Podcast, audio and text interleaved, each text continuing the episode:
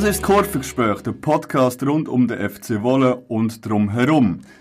Podcast FC Wolle, was das Ganze soll, wer wir sind, das klären wir gerade zu Beginn. Und auch zu Beginn möchte ich euch auch nicht vorenthalten, wer da mit mir alles im Studio ist. Äh, rechts und an der Technik von uns haben wir den Oliver. Hallo, hallo. Und gegenüber von mir am Tischli sitzt der Sebastian. Ja, hallo zusammen. Und meine Wenigkeit wäre der San Diego. Ja, wir haben uns vorgenommen, einen Versuch zu starten, einen Podcast rund um den FC Wolle zu machen. Podcasts, etwas, was in der Schweiz allgemein noch nicht so verbreitet ist, auch nicht in der äh, Fußballlandschaft. Und dass wir jetzt umgerechnet, äh, ausgerechnet als Promotion-Ligist einer der ersten Podcasts fertig machen, ist halt so. Ob das jemand wird interessieren, sehen wir dann halt auch. Aber äh, Jo, schauen wir mal. Ich denke, wir fangen mal an, uns kurz vorzustellen, wer wir sind. Als nächstes erklären wir dann ganz bisschen, was das für ein Konzept soll haben, wie, wie die Podcast-Folgen sollen aufgebaut werden sein. Dass ihr ein bisschen sagt, äh, was da auf euch zukommt. Aber fangen wir doch doch bei mir gegenüber an. Sebasti, wer bist du? Wie bist du zum FC Wolle gekommen? Und wieso hockst du jetzt da am Mikrofon? Ja, also ich bin der Sebastian, man findet mich auf Twitter unter VNTNLLMC. Ich mache eben auch Rap unter dem Pseudonym Fontanelle MC. Äh, meine EP kommt bald, ähm, darum folgt mir am besten auf Twitter, dann verpasst ihr da nichts. Zum Fußball gekommen bin ich äh, eigentlich mit dir zusammen über den Fanverantwortlichen, der jetzt leider nicht da ist, über den Benny Netz. Ähm, er hat uns angequatscht, eingeladen zu einem Fußballspiel auf Wiel und dann bin ich halt ein bisschen hängen geblieben und ja, seit zwei Jahren bei den Teilzeitfans, zweieinhalb Jahre. Ja, genau, wir haben, also ich bin dabei gewesen, wir haben den Benny dazu mal, glaube ich, am zweiten Antira-Göp Zara kennengelernt, wenn es mir recht ist. Ja, voll. Und hat er gefunden, das Wolle sei es eigentlich noch ganz nett zum Fußball schauen. Man hätte sich das im Vorfeld kaum können vorstellen dass man im Wolle ganz nett Fußball schauen kann.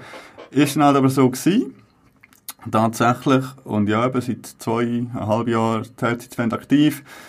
Und weil wir, glaube ich, auch ein bisschen alle Anwesenden auch ein bisschen Radio-Vergangenheit haben, ist es dann auch nicht so, so absurd gewesen, wieder mal hinter dem Mikrofon zu hocken und über FC Wolle zu quatschen.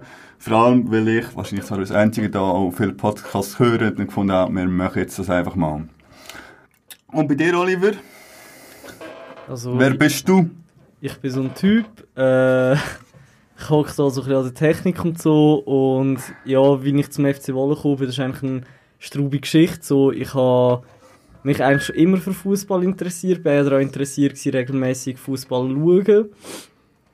Aber ich habe keinen Verein gehabt, ich habe keinen Verein gefunden und dann bin ich halt mal zum FC Wolle als Auswärtsserver, das erste Spiel von der Saison vor, keine Ahnung, drei Jahren oder so gewesen, ich habe den Überblick verloren äh, mit einem Kollegen aus der Klasse, der die Gruppe GS14 gegründet hat. Und dort sind wir die Wegen noch ziemlich assi reingekommen. So. Es hat auch noch ein paar komische Leute dabei gehabt. Da bin ich eine Weile lang nicht mehr gegangen und dann eigentlich mit euch wie so dort wieder hängen geblieben, weil ihr halt die coolere Menschen sind. Und jetzt haben wir jetzt so ein bisschen unseren Impact gehabt und das ist eigentlich jetzt easy so. Und ja, eben Radio-Vergangenheit, ich mache da Technik und ja, Podcast bietet sich an. Also wenn irgendetwas an der Qualität mies wird sein, können wir einfach dir die Schuld geben. Das ist schon mal eine saubere Sache. Zum vielleicht allgemein unsere Fußballkompetenz noch ein bisschen einzuordnen, äh, haben wir jetzt ein bisschen rausgehört, dass wir jetzt seit sagen wir jetzt mal zweieinhalb Jahren regelmäßig zur Wolle gehen. Das heisst, dass wir wahrscheinlich auch über die ganze Hysterie, äh, Hysterie, äh, Geschichte äh, von, von Wolle nicht allzu viel Bescheid wissen. Wir können nicht gross über die legendären Aufstiegsspiele reden, über die Atmosphäre von der Paul-Walser Stiftung.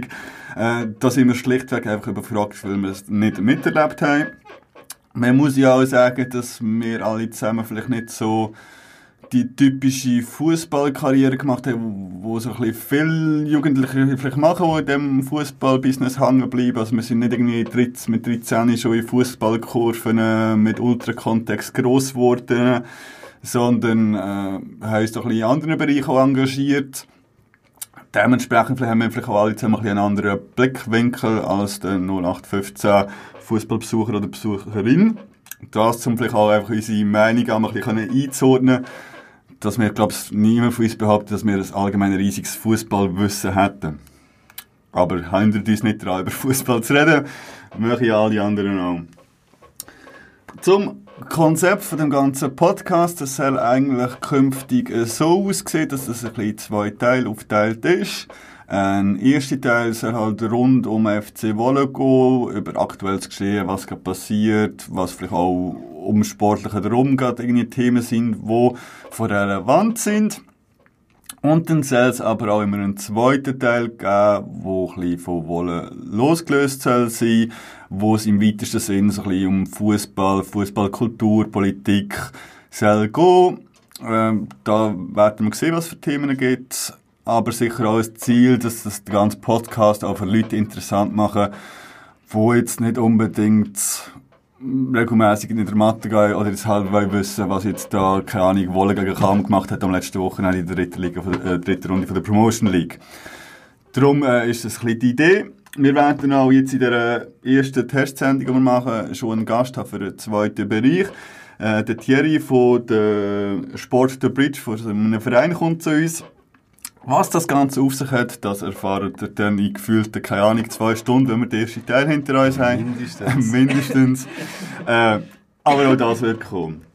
Jetzt zum Anfang wollen wir wahrscheinlich noch äh, einen kleinen Rückblick machen auf die letzte Saison, vor allem auf die letzte Rückrunde. Man kann vielleicht jetzt noch sagen, jetzt, wo wir aufnehmen, ist der 17. Juni, also wir sind schon gut in der Sommerpause drin. Die Vorbereitung für die nächste Saison fängt schon langsam an. Ähm, aber wir wollen jetzt doch zurückschauen, vor allem, weil es ja im letzten Winter die Entscheidung vom, vom Präsidium, dass man sich aus dem Profifußball zurückzieht und dann ab der nächsten Saison nicht mehr in der Challenge League wird spielen äh, Oliver, wie hast du die Entscheidung aufgenommen? Hey, zuerst mal hat es mich nicht sonderlich überrascht. Es hat mich vielleicht überrascht, dass es genau der FC Wolle genommen hat. Aber ich sage mal so, wenn man sich die Challenge League anschaut über die letzten sechs, sieben Jahre, dann, oder so, so ein Geschichte vergegenwärtigt, ist es nicht sonderlich überraschend, dass jetzt ein Verein aus nicht sportlichen Gründen absteigt. Gut, das ist jetzt bei uns passiert, aber ich behaupte, das ist mehr so zurückzuführen auf die fehlende Motivation, weil es halt echt um nichts mehr gegangen ist. Äh, ich habe es grundsätzlich eigentlich begrüßt, weil mir ist dann nicht so im letzten Moment noch irgendwie so mit Konkurs und uh, und jetzt müssen wir verdammt schauen, sondern es ist so wie ein kleiner geordneter Rückzug gewesen und das habe ich eigentlich schon begrüßt, so, dass man das so macht und das halt auch so ein bisschen längerfristig irgendwie sieht, dass das jetzt einfach die bessere Entscheidung war, ist auch aus sportlicher, finanzieller, was auch immer Sicht so. Ja. Ich habe es auch gut gefunden von Anfang an. Ähm, der FC Wolle hat, hat einige Probleme, viele sind auch strukturell irgendwie und ähm, ein Abstieg bedeutet auch immer auf eine Art einen Neustart. Kommt auch darauf an, wie, wie radikal der Neustart ist. Jetzt in der Promotion League ist es nicht so krass, wie wenn wir jetzt in der fünften Liga würden neu starten. Aber gleich gibt das irgendwie die Chance auf Veränderung und vieles, vieles wird anders und bietet auch die Chance auf Partizipation. Das ist ja so ein Thema, das recht lange im Raum war, nachdem bekannt gegeben worden ist, dass man sich aus der Challenge League zurückzieht. ist unklar gewesen, wo es dann weiter wird gehen, Saison drauf. Das war halt eben alles Mögliche diskutiert gewesen, von Promotion League bis aber Neuanfang in der fünften Liga, mehr oder weniger. Äh, es ist jetzt rausgekommen, dass man in der Promotion League, also in der dritthöchsten Schweizer Liga, der Liga unter der Challenge League, weitermachen Ist denn das jetzt ein sinnvoller Entscheid? Ja, für die Juniorinnen und Junioren tendenziell schon, weil die haben ein, eine coole Perspektive, bei einem, bei einem Team in der höchsten Amateurliga zu spielen. Das ist schon irgendwie nett, wenn man das als Ziel kann haben. Ja, für die macht, macht das sicher Sinn, für die ist das cool, für alle anderen, die auch gerne irgendwie Fußball auf einem einigermaßen sportlichen Niveau schauen, ist das auch cool. Es tönt aber nach einem Aber. Ja, ich, ich persönlich hätte es glaube schon cooler gefunden, wenn man ein bisschen weiter runter wäre, aber ich kann auch noch mit anderen Amateurfußball schauen. Also noch schlechter Amateurfußball. Denn man muss sehen, der FC Wolle hat da immer noch eine zweite Mannschaft, die man verfolgen Ich glaube einfach, äh, noch weiter runterzugehen, wäre halt schon eben für die ganze Vereinsstruktur, wenn man es wirklich auch mit Junior anschaut, halt schon ein ziemlicher gefühlter Todesstoß gewesen, wenn man dann irgendwie noch weiter anfängt und dann ist man wirklich einfach einer von x beliebigen Vereinen, wo sie mal Dutzende gibt. Sich dann dort irgendwie zu festigen, boah, weiß ich nicht. Wäre, glaube ich, nicht einfach geworden. Und ja, Promotion League wird auch nicht ohne sein, das sicher. Jetzt ist halt einfach die Frage, äh, werden wir denn das äh, irgendwie sportlich wie wirtschaftlich gut können längerfristig aufgreifen? Ja, Todesstoß finde ich jetzt ein bisschen ein, ein Herzwort. Ich glaube, ein, ein Neustart ganz tief unten hat vielleicht auch die, die ganze Fußballleidenschaft können neu entfachen dass man halt irgendwie die Möglichkeit gehabt, hätte zum Aufsteigen, zum, zum kleinere Erfolg feiern, was dann wiederum auch auch irgendwie zu einer Euphorie hätte können führen im Dorf, was dann auch zur Erfolg können hätte haben, dass ähm, der FC Wolle besser verankert wäre. Ja, aber ich glaube, da sehe ich als Problem, dass ich das einfach nicht so easy einfach finde, dann einfach die Ligen aufzusteigen. Ja, nein, so halt das Projekt über die nächsten, nächsten Ja, aber ich meine, paar Dutzend Jahre gewesen, so, aber Genau, wenn du so ein Projekt hast, dann, dann fällt dir wirklich halt die Juniorabteilung, wie sie jetzt dann hast, mal über die längerfristig hinweg. Sprich, du bist wirklich halt noch ein Verein, wie auch Merken ist, wie Bremgarten ist. Sprich, du hast ja die gleiche Ausgangslage. Sprich, wer sagt dir, dass du jemals wieder über die zweite Liga hinauskommst? Und dann schaffst du auch keine Euphorie zu entfachen, wenn du dann halt wirklich nur noch zweite Liga spielst. Vielleicht, vielleicht gibt es irgendwie so mega traditionsbewusste Wolle-Fans, die jetzt einfach ihre ganze Stutz in den Verein einpumpen und dann finden so, ja, wir pushen doch wieder auf. Ob das die Lösung ist, ich weiß es nicht, aber ich finde das durchaus denkbar, wenn es halt so traditionsaffine Menschen gibt und man einen Verein hat, der halt doch mal hochklassig, so verhältnismäßig hochklassig gespielt hat. Ja, aber auch das ist doch die Chance von mir aus gesehen viel grösser, wenn die die finden, sagen wir mal ein krasses Beispiel, wir sind jetzt in die fünfte Liga gegangen, sie finden, boah, hey, jetzt machen wir da wirklich einen Schnitt, wir haben jetzt die letzten x Jahre Wolle begleitet, von Liga 1 bis in die Challenge League, wir haben da viel mitgemacht. Wir beenden jetzt dieses Kapitel für auch Gönner oder was auch immer hingegen, wenn wir noch schaffen, zumindest Promotion League oder Erste Liga, ihre Liga mit Relevanz mitspielen, sich vielleicht dort eher noch weiter engagiert. inwiefern ist in der Schweiz Promotion Liga eine Liga mit Relevanz? Ja, gut. Da kann man über die ganze Schweizer Fußball von, von, von, von Liga mit Relevanz. Das ist schon so. Aber schon nur, dass es die Möglichkeit hast, im Schweizer Cup zu spielen und du, du hast so eine nationale Liga. Klar hat sie keine, keine, keine gesellschaftliche Relevanz, aber das hat Challenge League schon nicht. Aber es ist ja doch noch etwas anderes als halt so eine Fünftliga-Truppe, wo wir selbst mehrere wahrscheinlich könnten, zumindest als Ersatzspieler im Kader sein. Also, Ja, genau, das wäre halt eben unsere Chance gewesen, auf eine aktive Fußballkarriere. Ja gut. Ich weiss nicht, ob ich die anstrebe. Ja, wir können ja einmal noch Schiris werden, also alles easy. Ja, über das geht es dann vielleicht in einem halben Jahr mal. Mal schauen. Äh, ja. Äh, be- bevor wir jetzt allzu fest in die Promotion League vorwärts schauen, möchte ich eigentlich doch noch ein bisschen zurückschauen. Vor allem eben im Winter ist der, also in der Winterpause ist die Entscheidung gekommen, dass man zurückzieht.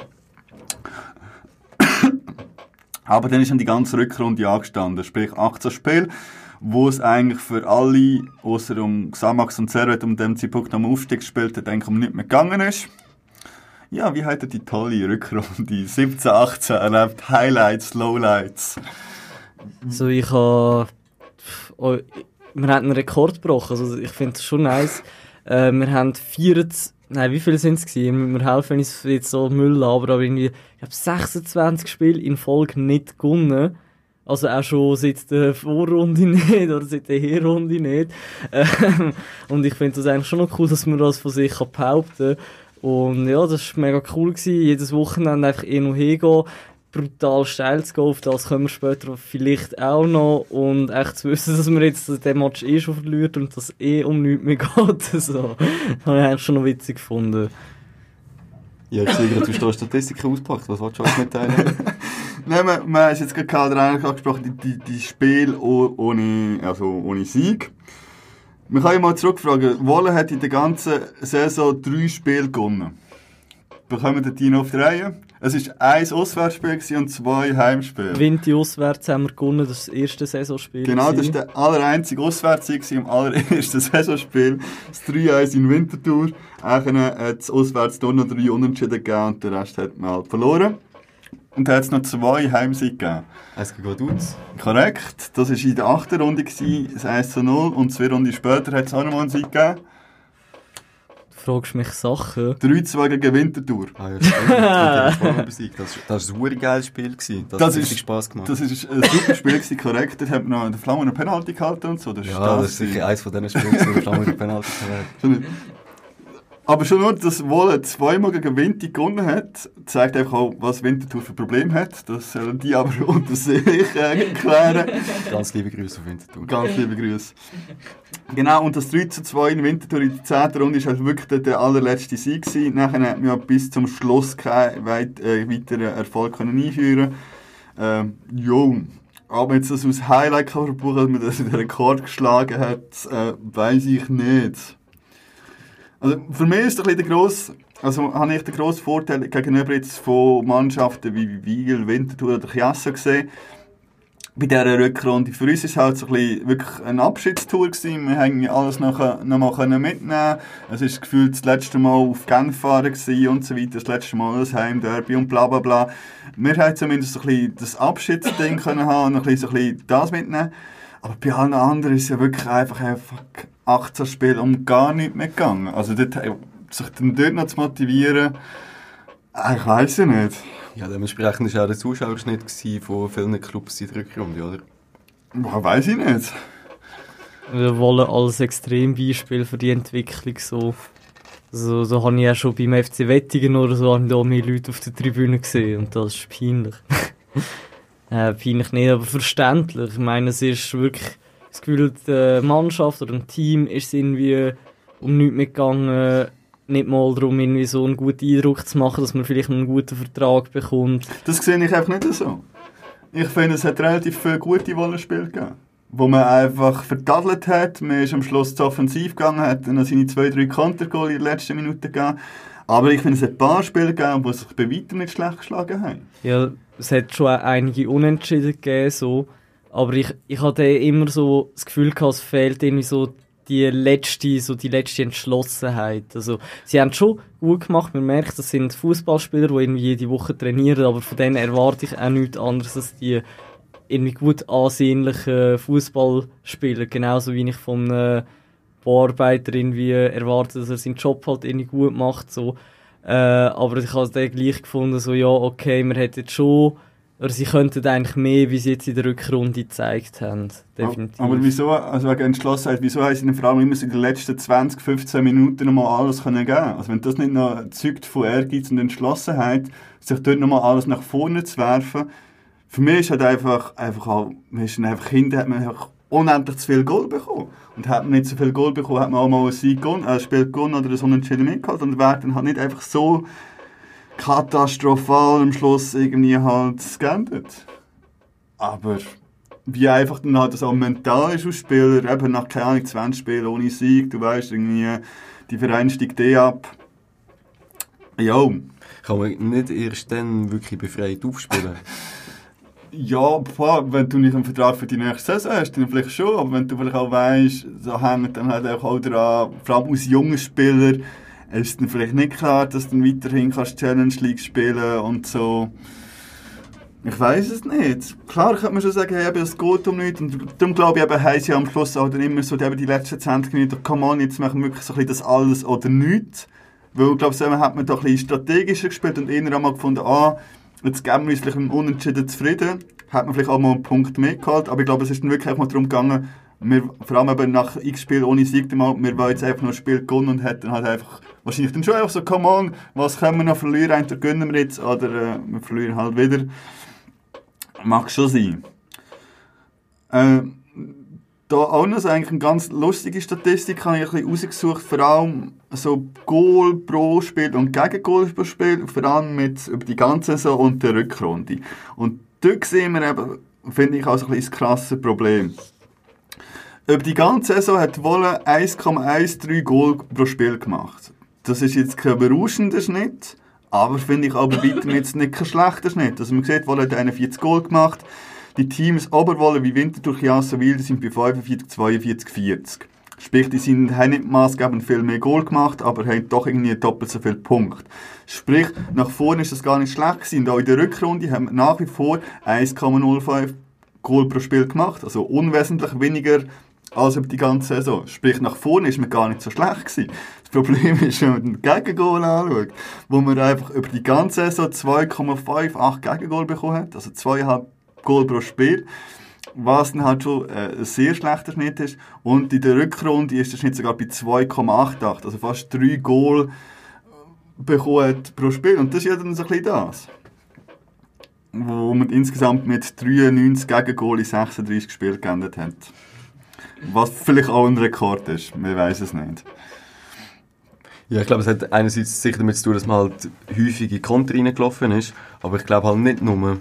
Ich glaube auch, der Flammur hat, hat häufiger gepatzert als auch schon. Ähm, Verteidigung ist doch auch zwischendurch ein bisschen löcherig gewesen. Es hat auch ein paar Absenzen gegeben, die ein bisschen schwerwiegender gewesen sind.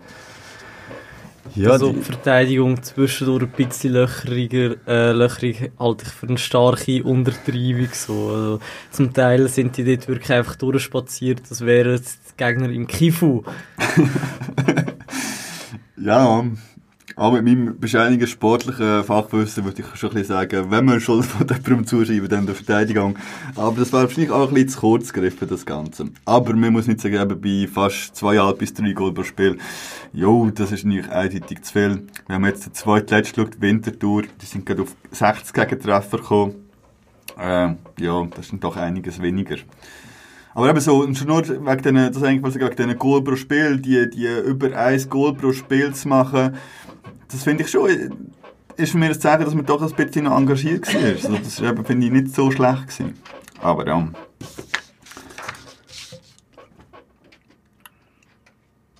Ja, Rückrunde jetzt abseits vom Sportlichen.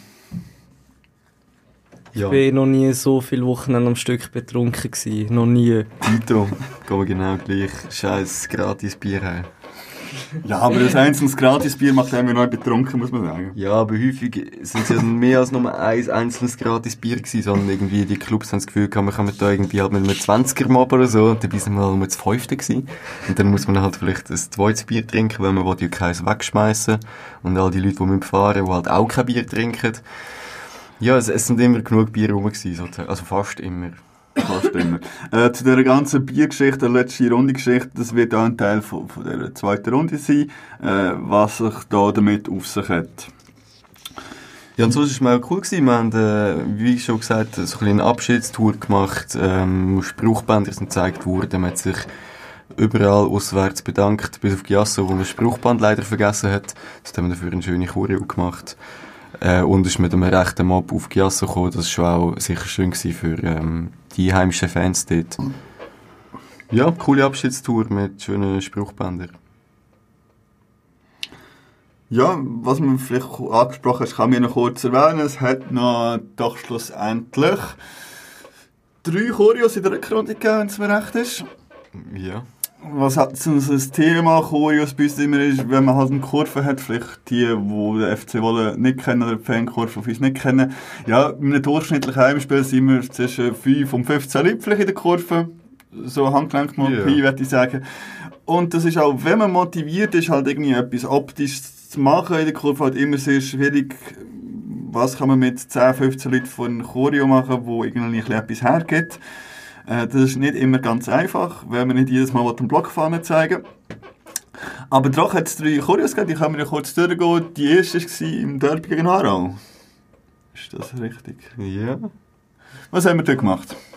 Ja, ist das das mit dem Adler gewesen? Karek? Ah, genau. Das, äh, das war eine witzige Geschichte. Gewesen. Wir hatten so ein Banner vorne gehabt, wo irgendetwas drauf gestanden ist, wegen, heute lasst ihr mal federn. Und da war hinter uns ein Adler gewesen, mit Feder gebracht und da hat man so den vorderen Adler sozusagen weggezogen, es hat Federn geregnet und nachher ist nur noch so ein Adlerskelett dort gewesen.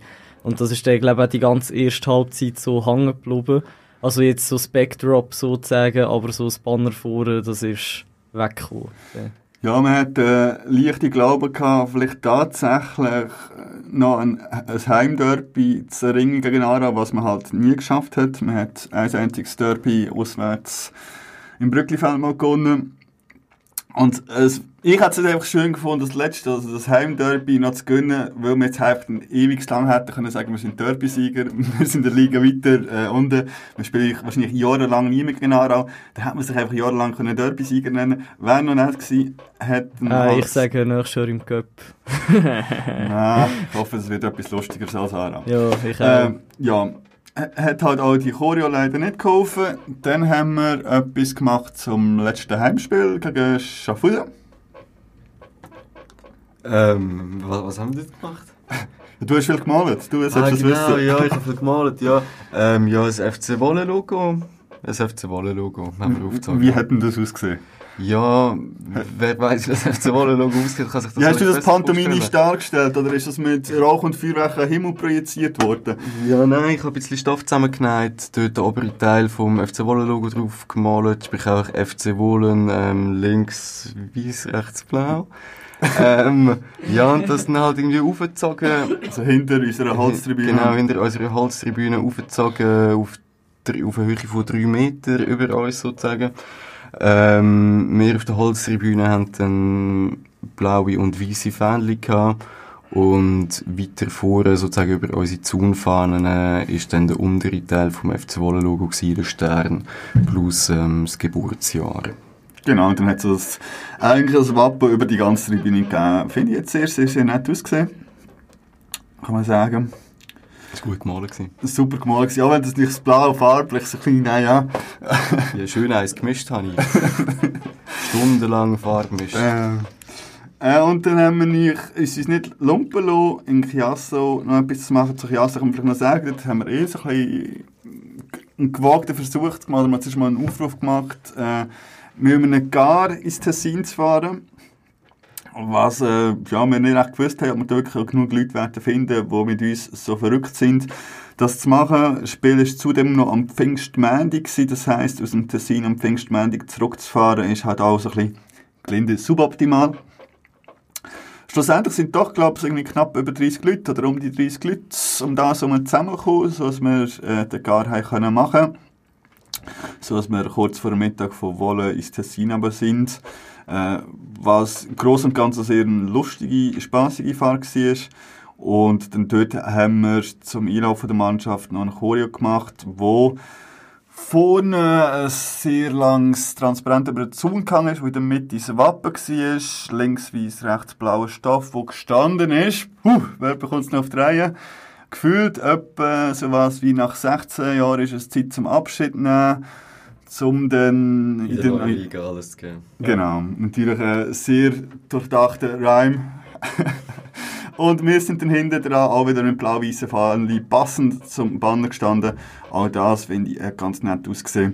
Äh, Wer eh so ein bisschen interessiert ist, wie das bei uns am optisch aussieht, der sich empfehlen, das mal online zu machen. Auf unserer oder auf der Facebook-Seite von Teilzeitfans gibt es ein Video von der, oder von Teil von Rückrundenspiel, wo man so ein bisschen sieht, was wir machen. Und auch auf der Webseite teilzeitfans.ch gibt es eine Bildergalerie von den letzten zwei Saisons. Um unseren Podcast auch visuell ein bisschen zu unterstützen, kann man dort mal ein bisschen umschauen, was wir so machen. Ja, und nach Jasso es dann fertig und ist abgehakt, oder? Oder muss man noch etwas über die Challenge League loswerden, dass es einfach nach wie vor ein Schwachsinn ist, aber irgendwie doch keine sinnvollere Lösung gibt für die ganze scheiß Liga. Ob den Barrage nächstes Jahr noch auf alles besser macht, pff. Vielleicht kann sich Aro jetzt wieder ein bisschen Hoffnung machen können aufzusteigen, dass es einer gegönnt. Aber sonst äh, ist man glaube ich schon froh, dass man wieder weg ist.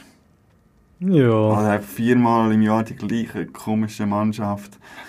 Ja, das ist äh, das Coole an der Promotion League, dass man dort ja, vielleicht wisst ihr das, wenn ihr euch für so etwas interessiert, dass man dort nur zweimal gegen das gleiche Team spielt, so wie das halt zum Beispiel in Deutschland läuft, während man in der Challenge League ja viermal in der Saison gegen das gleiche Team spielt, was dann schon ziemlich ankotzend ist, so mit der Zeit. Es wertet echt der Spieltag als solcher mega ab. Das ist einfach langweilig, einfach langweilig. Ja. Ja, aber eben, eine sinnvolle, gute Lösung zu präsentieren, boah. Hypercube hat doch eine gehabt, ne? Nein, ich weiss nicht. Wenn es nur so um K.O.-Modus geht und man spielt nur dreimal gegeneinander und dann gibt es Glockensplit, keine Ahnung, ob das irgendwie alles sinnvoll Doch, das ist wäre. eben geil, wenn du während der Saison musst du noch das Reglement vornehmen und nachlesen, was passiert, wenn wir jetzt sind. Und sowieso und Ja, dann verfolgt doch irgendwie die noch zweite schwedische Liga oder so etwas. Fang ich vielleicht. Gut. Ja, also komm, machen wir einen Blick zu den Promotion Leagues. Zumindest ganz schüch. Ich denke, wir werden das in der nächsten Folge, wenn es in der nächsten Folge geht, ein bisschen intensiver machen, wenn wir auch ein bisschen gestartet sind. Aber wir können schon mal schauen, was erwartet uns nächstes Jahr. Wie schon angetönt, Promotion League äh, 16 Teams bespielten Vor- und Rückrunde gegeneinander. Äh, unsere Gegner ist so, also aufgestiegen und wohl ersetzen in der Challenge League tut der SC Kriens.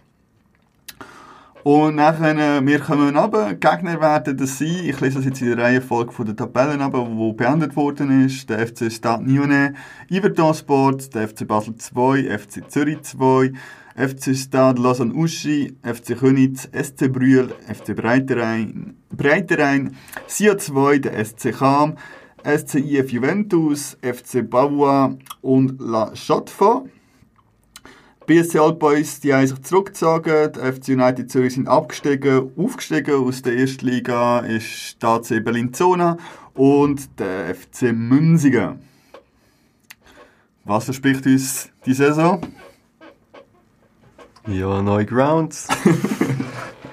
Es tönt nach sehr viel langen, mühsamen Auswärtsfahrt ins Welsche und ins Tessin. Ist das sie nur mit Bellinzona? Ja, ist Und das, einen seiner Vertreter finde ich schon cool pro, pro Liga. äh, ja, nein, das, das ist definitiv easy. Ich habe einfach so gehofft, dass das irgendwie so ein bisschen... Also ich muss sagen, ich bin immer ein Befürworter davon, dass man halt noch weiter runtergeht und man dann vielleicht in so die zweite Liga Inter nur so lokal halt spielt und dann vielleicht eine halbe Stunde auswärts fährt oder so, weil ich halt durchaus ein fauler Mensch bin. Und ja, jetzt sind es doch noch einige Fahrten, die weiter weg sind und zwar so wirklich auf Dörfer, wo ich bis gestern nicht mal gewusst habe, dass sie existieren oder so. Ah, come on. Das hast du nicht Wolle. gewusst. Scheiß Wolle. Das hast du nicht gekannt. La Chaux von.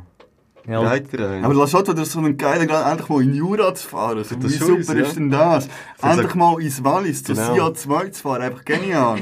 Und so etwas in Breiterein, was auch sympathisch ist, Brühl, wo, glaube ich, das ganz herzige Stadion soll haben. Ja, und ob es jetzt Stade Nione und Stade Lausanne Uschi braucht, naja, die sind halt dabei so, aber äh, Sprühl Ostschweiz. ist das doch, das ist doch bei St. Gallen rum. Ja, ich hätte es jetzt auch gedacht, Ja, aber nicht ganz. Ja. Würde schon sagen. Ja. Ja, vielleicht noch so ein bisschen sportlich, äh, um das einordnen, wie, wie das zusammengegangen ist. Äh, letzte Saison dort hat es eigentlich so ein bisschen ein Zweier-, Dreier-Grüppli oben ausgegeben. SC Kriens ist eben aufgestiegen, zweit war Nionet, 64 Punkte, Iverdo ist 56 Punkte drin. gewesen.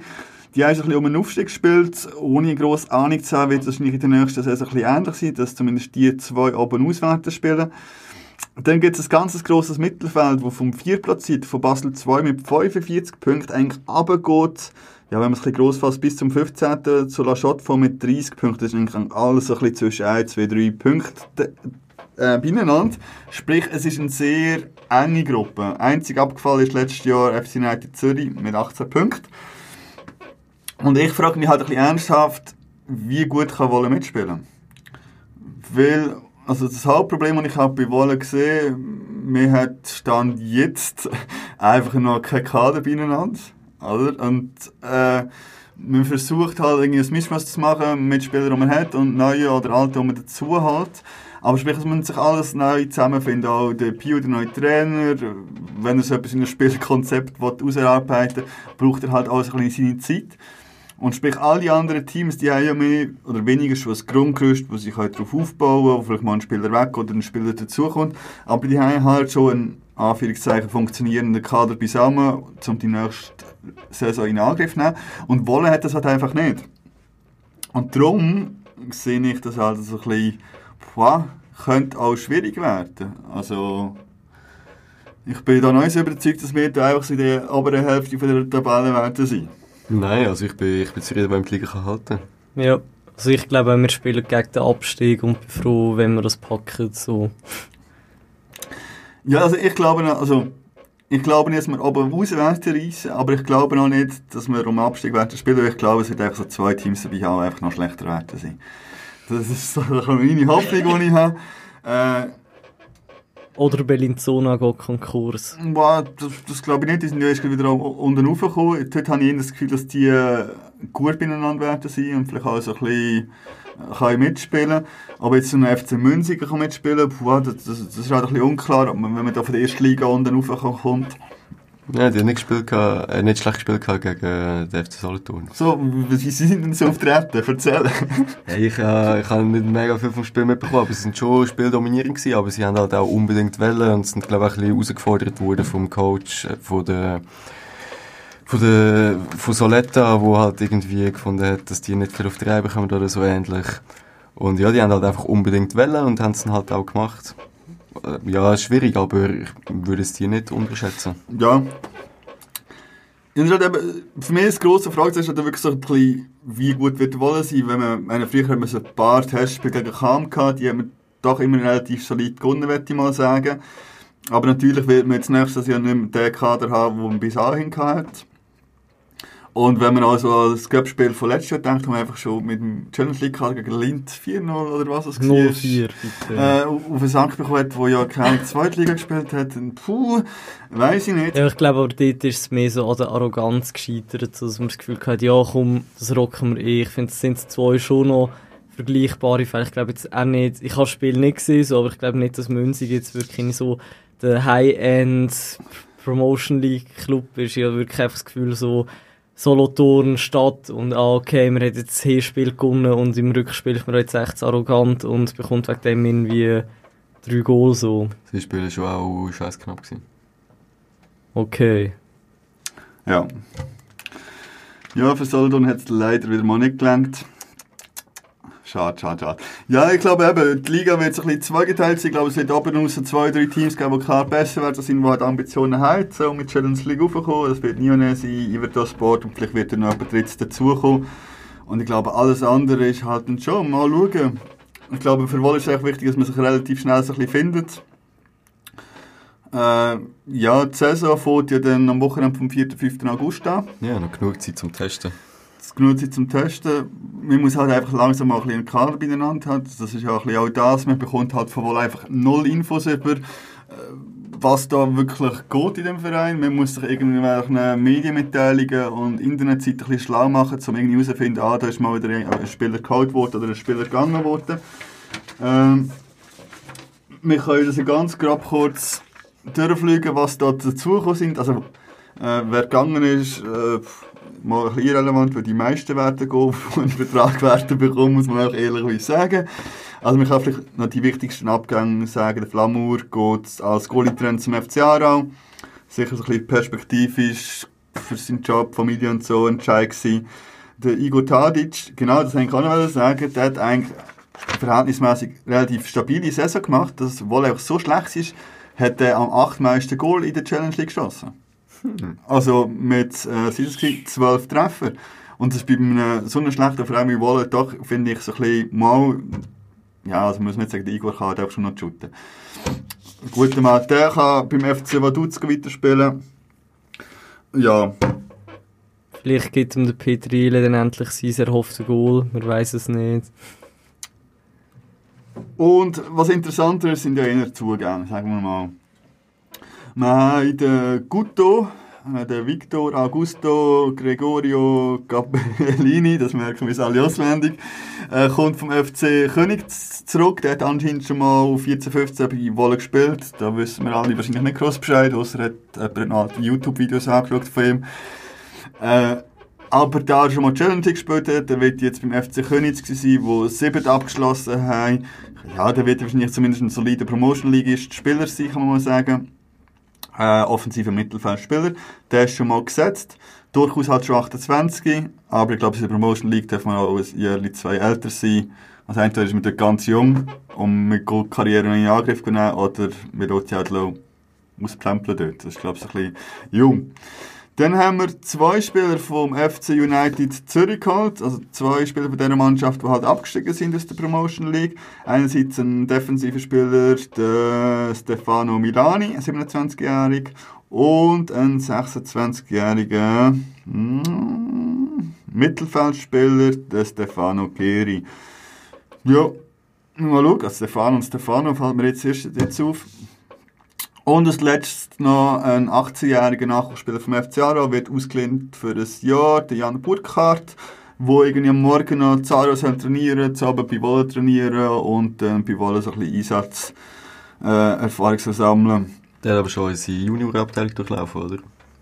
Wenn du das sagst. Ich meinte, das irgendwo Ja, mal ah, gelesen doch, zu haben. das steht sogar da. Ah, Hätte ich gut, nicht ja, gelernt, genau. Er hat wahrscheinlich dann bei Aarau einen Profivertrag bekommen. Oder Genau, ist jetzt so ist auf, auf der Kante zum Profispieler zu werden.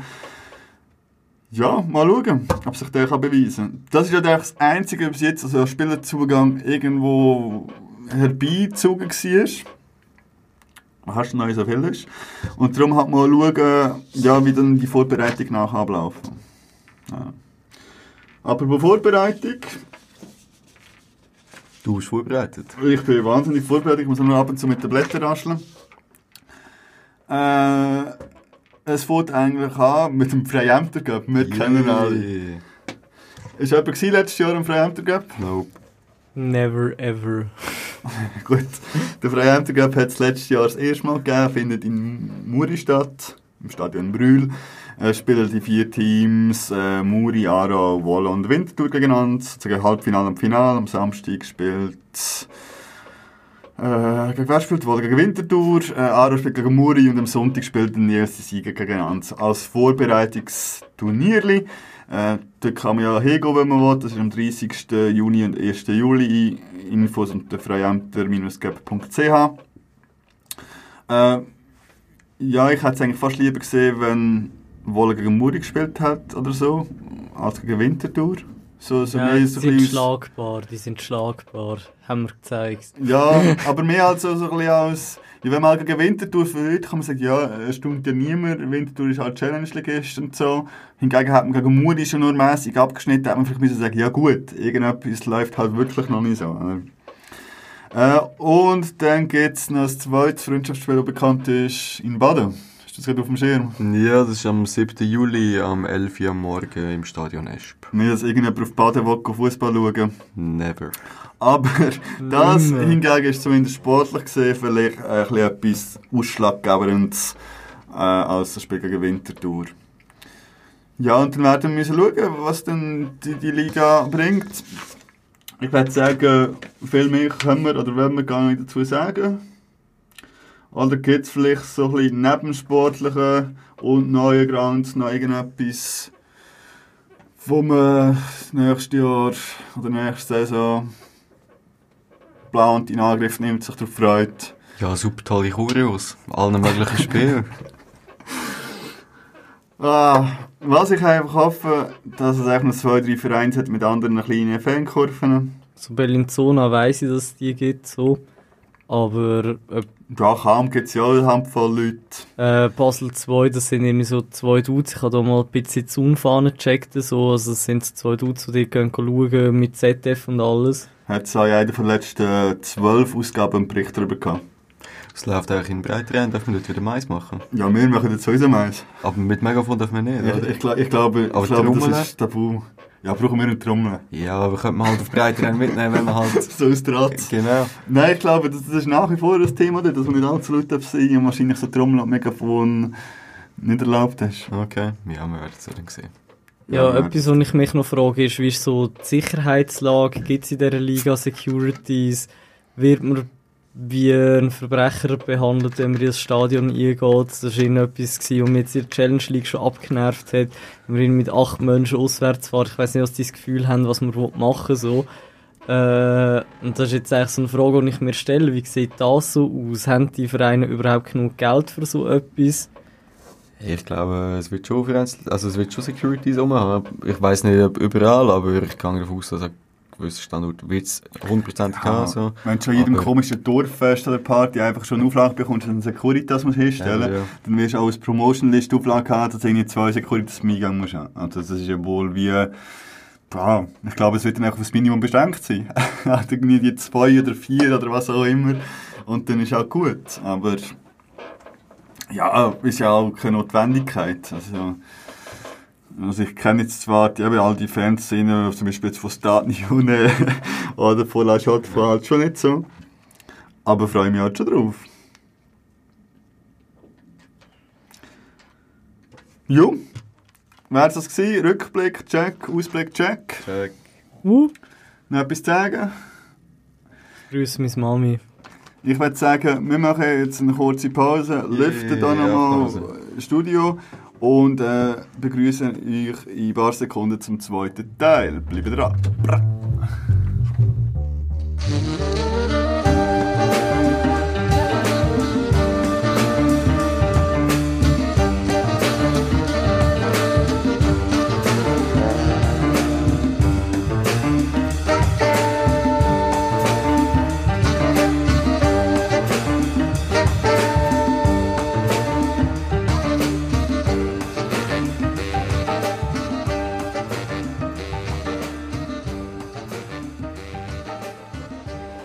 So, wir sind zurück im zweiten Teil vom ersten Kurvengespräch.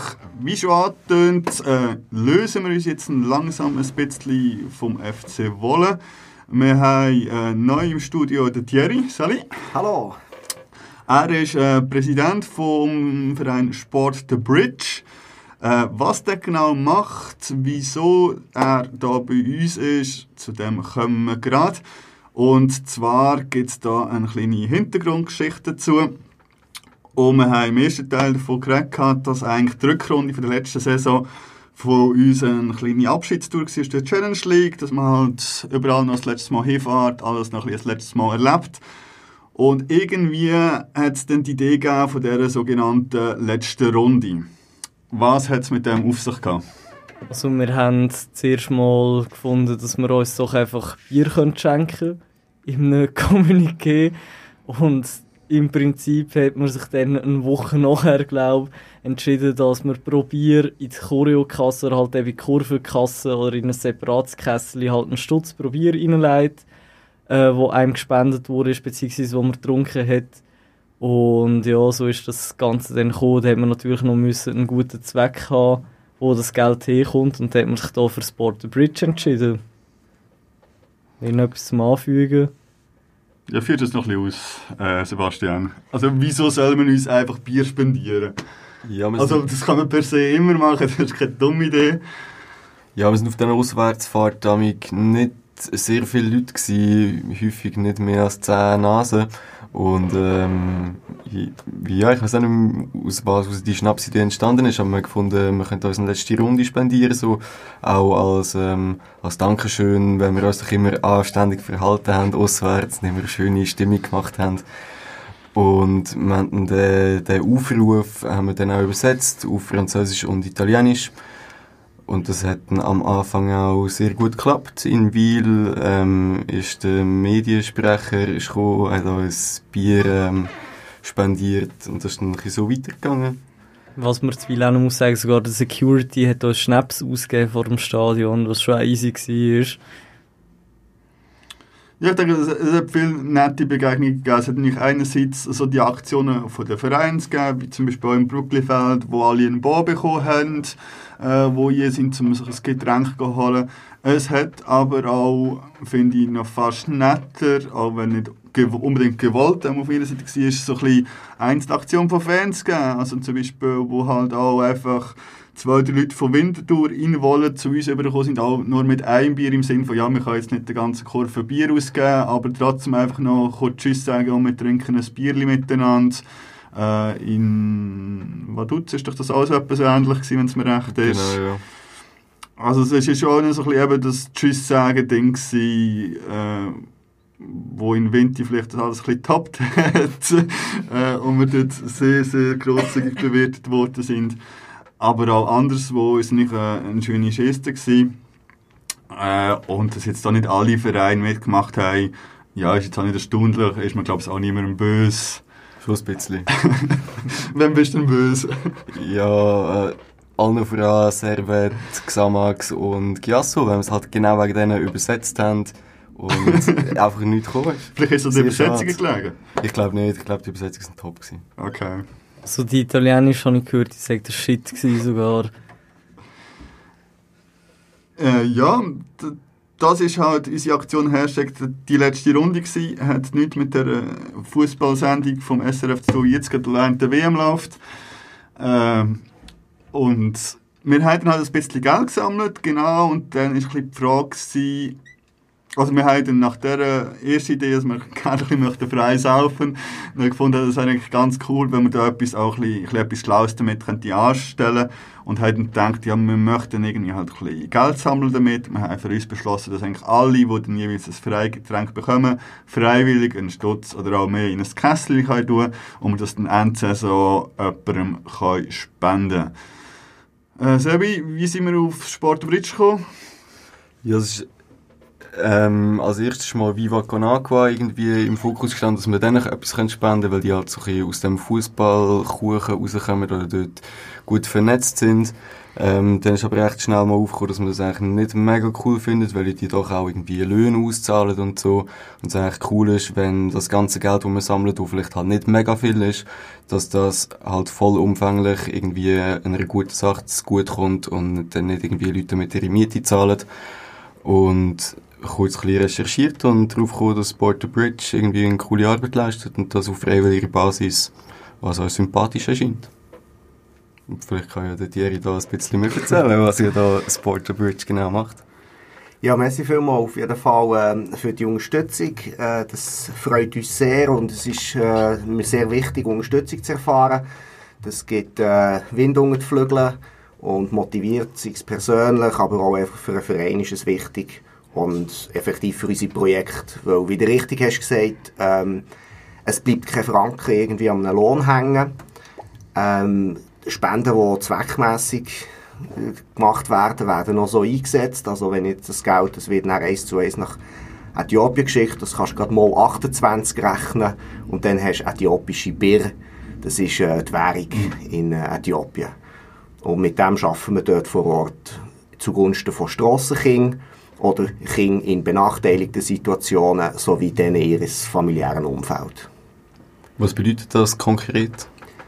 Ja, der Ursprungsgedanke war, im 2002 ist der Verein gegründet worden und dann ist der Ursprungsgedanke gesehen, Strassenkinder wieder irgendwie zurück in die Familie zu führen und dazu Sport, vor allem Fußball, äh, zu verwenden. Die, viele Strassenkinder, das muss man wissen, sind nicht Waisen. Man hat aber das Gefühl, ja, die haben alle ihre Eltern verloren in einem Krieg oder so etwas. Aber das ist nicht so. Viele Kinder, viele von den Kindern, die dann auf der Straße waren von Addis, äh, haben noch Familie, haben noch Eltern, haben zuerst die Schule verloren und dann später haben sie beschlossen, nicht mehr, auf der, äh, nicht mehr daheim zu schlafen und haben total auf der Straße leben. Also man kann dort etwas machen. Mhm. Ich würde gerne jetzt einfach noch einen Schritt Anfang sprengen. Ich weiß nicht, bist du seit 2002 schon irgendwie dort dabei? 2003. Also, ziemlich am Anfang. Ja.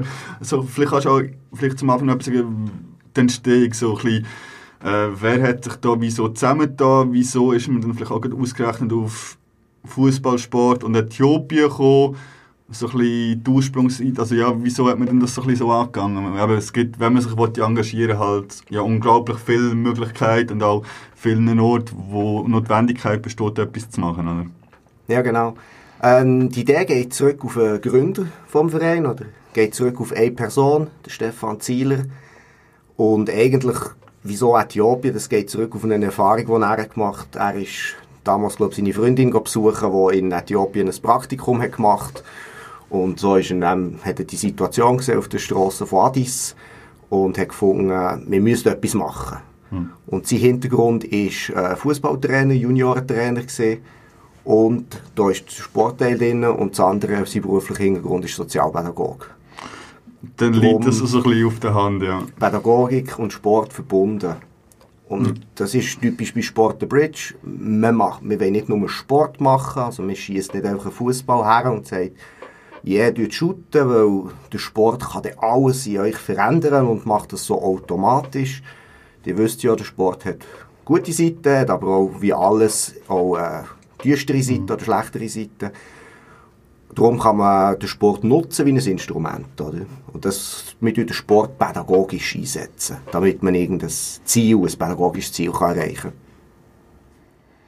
Vielleicht noch fürs Verständnis, du hast jetzt mehrfach von Addis geredet, das ist Addis Abeba, wenn, es recht ist, das ist die Hauptstadt von Äthiopien. Für all die, die in der Geografie-Kenntnis in Afrika nicht so ganz sattelfest sind. Hast du vielleicht schon irgendwie so ein paar, keine Ahnung, Zahlen, Fakten rund, um das Land, dass wir uns das ein, ein grobes Bild können schaffen können, weil es ja wahrscheinlich doch eine ein ganz andere Welt ist, äh, als wir hier in der Schweiz vielleicht kennen? Ja, ähm, Addis, äh, Äthiopien ist ein riesiges Land. Es ist im Osten von Afrika, im sogenannten Horn von Afrika, dort wo es dann ins Rote Meer geht und der Spitz geht dann auch so Richtung arabische Halbinsel. Mhm. Ähm, es ist ein riesiges Land mit, ich glaube, so etwa 80 Millionen Einwohnern oder mehr. Ähm, das ist der, in den Ländern auch nicht so genau zählt. Logisch. Ähm, Addis ist die Hauptstadt, die extrem boomt. Ähm, Äthiopien ist in den letzten Jahren das am schnellsten wachsende Land in Afrika gesehen, also auf dem afrikanischen Kontinent, mit Wachstumsraten so 10% wirtschaftliches Wachstum und mehr. Also ein sehr grosser Boom. Und das merkt man in Hauptstadt Addis. Ähm, sei es im Zentrum, wo sehr viel gebaut wird jetzt, Hochhäuser aufgezogen werden, Autobahnen, Stadtautobahnen gebaut worden. Und man merkt es aber auch durch das, dass sehr, sehr viele Leute äh, vom Land in die Stadt kommen. Also es hat das sagen auch die lokalen Leute dort, die sagen, wow, ist verrückt, wie viele Leute es jetzt hat. Mhm. Ähm, Äthiopien ist äh, ein, ein eigenes Land, wenn man so will, auf dem afrikanischen Kontinent. Sie sind nie ganz kolonialisiert worden. Die Italiener waren mal eine Zeit lang dort, gewesen, aber haben nicht das ganze mhm. Land können einnehmen und sind dann auch relativ kurz, nach kurzer Zeit wieder vertrieben worden. Darum ist Äthiopien sehr stolz, wir sind nie kolonialisiert mhm. worden. Musik ist sehr eigen, sehr eine eigene Musik, hat einen ganz berühmten Jazzmusiker auch, der in den 70er Jahren weltweit für Furore hat, so, hat gesorgt. Sie, wirklich, ähm, sie haben ein, ein eigenes Essen, sie haben ein eigenes Christentum, äh, orthodox sind sie, äh, ein sehr altes Christentum. Äh, man sagt auch, äh, oder die Äthiopier sagen Bundesladen, die ist, man weiss, wo die ist. Die ist in Äthiopien, das kann man sagen, in einem Dorf, hier in dieser, in dieser Kirche, oder eine kleine Stadt, in dieser Kirche, ist die Bundeslade. Ob die wirklich dort ist, das weiss man nicht mehr, weil man darf irgendwie dort nicht in die Kulissen schauen. Aber alle, die sich an Indiana Jones erinnern, oder?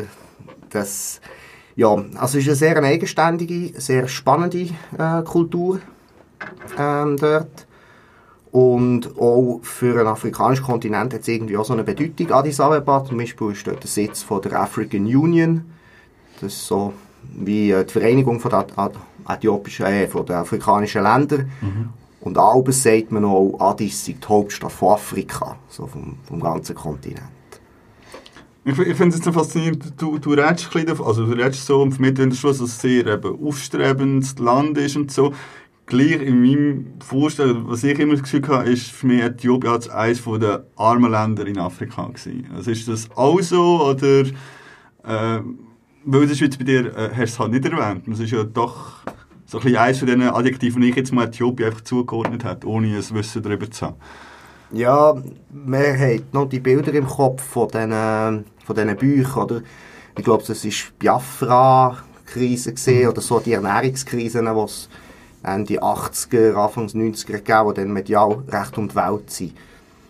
Ähm, Armut ist sicher ein grosses Thema, aber es ist auch, es wäre irgendwie auch falsch, ähm, das als Aufhängen nehmen, wenn man von ja. diesem Land redet, äh, weil, es, weil es wirklich sehr, sehr viel zu bieten hat, äh, sehr grosser Reichtum, jetzt nicht unbedingt finanziell, aber äh, sehr grosser kultureller Reichtum, äh, extrem lange Geschichte, extrem lange alte Traditionen, Kulturen.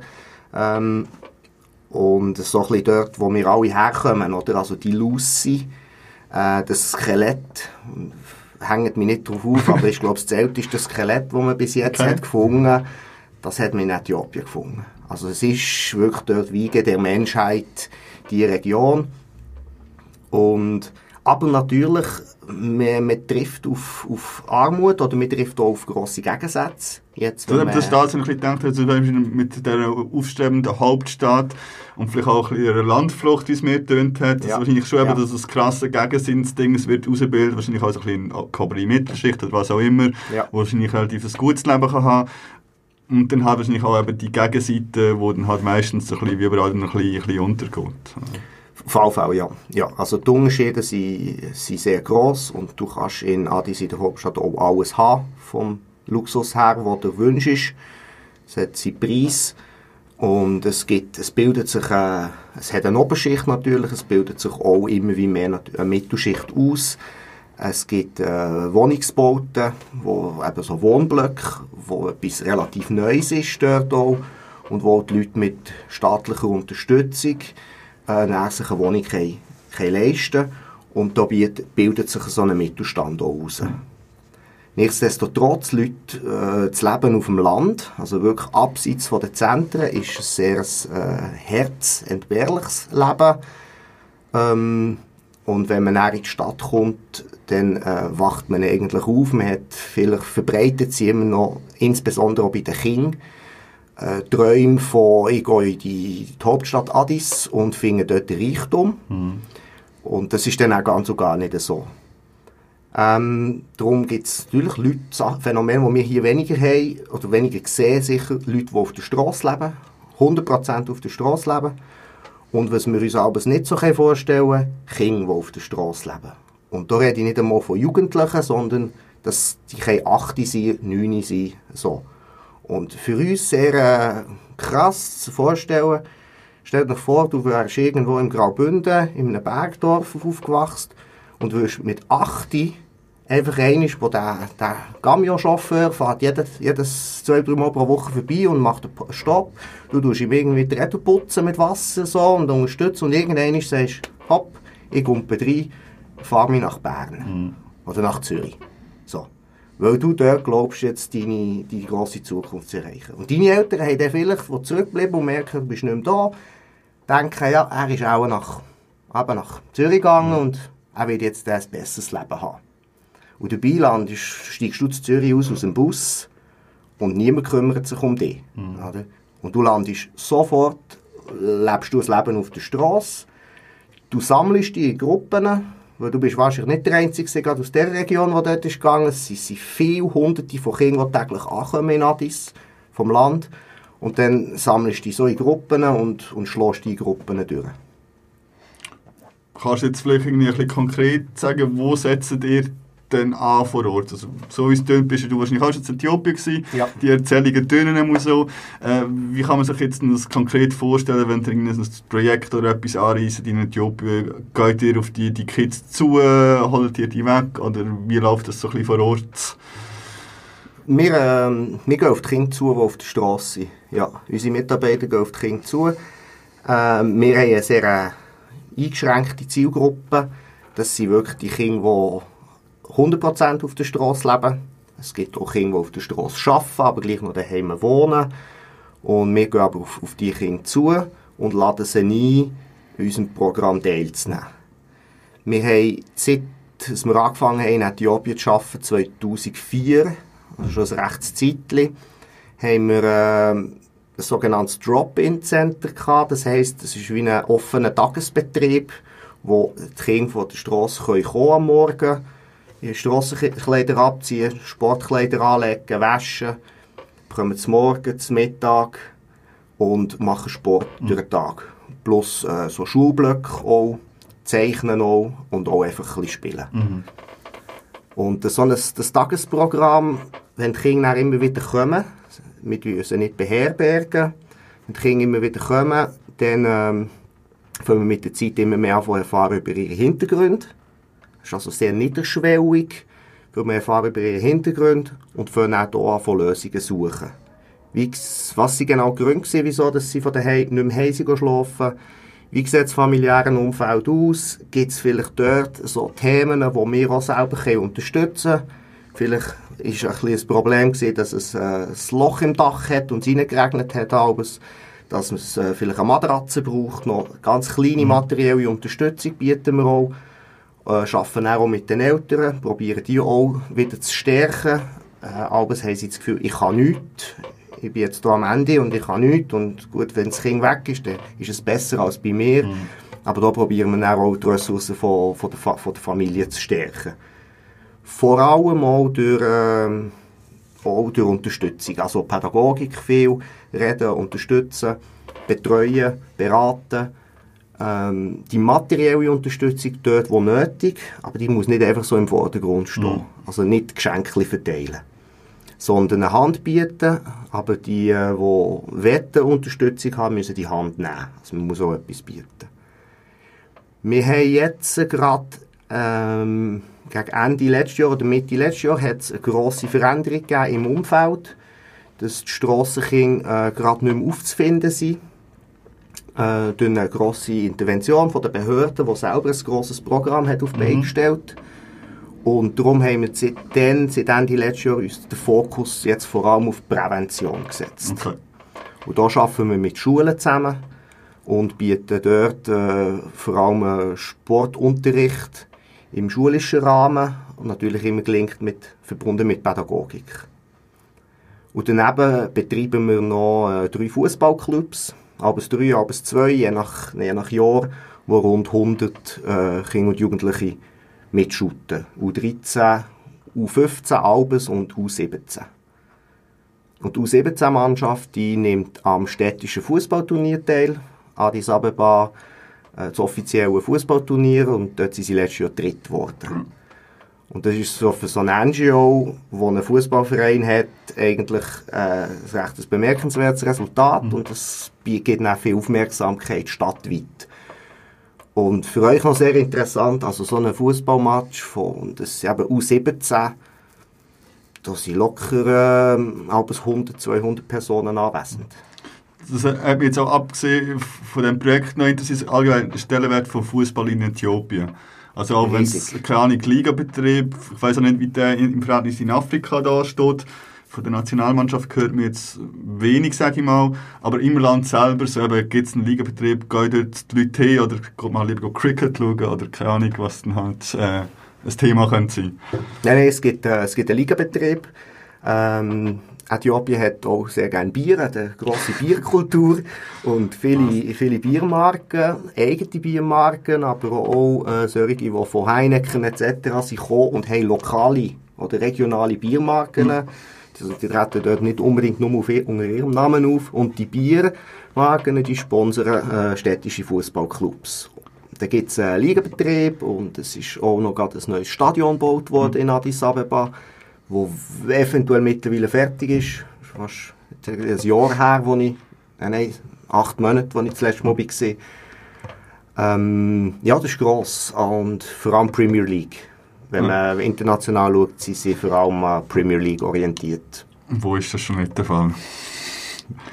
Äh, gut, zurück zu euch. Du hast viel erzählt und es macht für mich den Eindruck, dass dort äh, enorm viel läuft und gemacht wird. Wie Ja. groß ist euer Verein? Also vielleicht auch mit Leuten, die hier in der Schweiz Zeugs machen und vielleicht dann auch noch darüber reden, was da passiert, aber auch wie viele Leute sind in Äthiopien für euch irgendwie am Arbeiten oder Wirken und Tun? Äh, kannst du da kurz einen Überblick geben? Äh, Mitglieder sind wir rund 100 in der Schweiz. Ähm, das, das Netzwerk ist aber viel, viel grösser. Die kennen das auch. Ähm, man ist auch ein Mitglied, aber man hat den Mitgliederbeitrag vielleicht nicht gezahlt und fühlt sich aber als Mitglied natürlich. Dann ist es alles besser vom Netzwerk zu reden, das man kann aktivieren kann. Ähm, und von diesen 100 Mitgliedern sind natürlich bei weitem nicht alle aktiv. Gewisse sind mal aktiv gesehen oder kann man wieder aktivieren und so. Dann gibt es eine relativ kleine Gruppe, vielleicht so auseinander Maximum 20 Personen, wo ähm, der Laden eigentlich schmeißt vom Verein. In Äthiopien haben wir 17 Angestellte.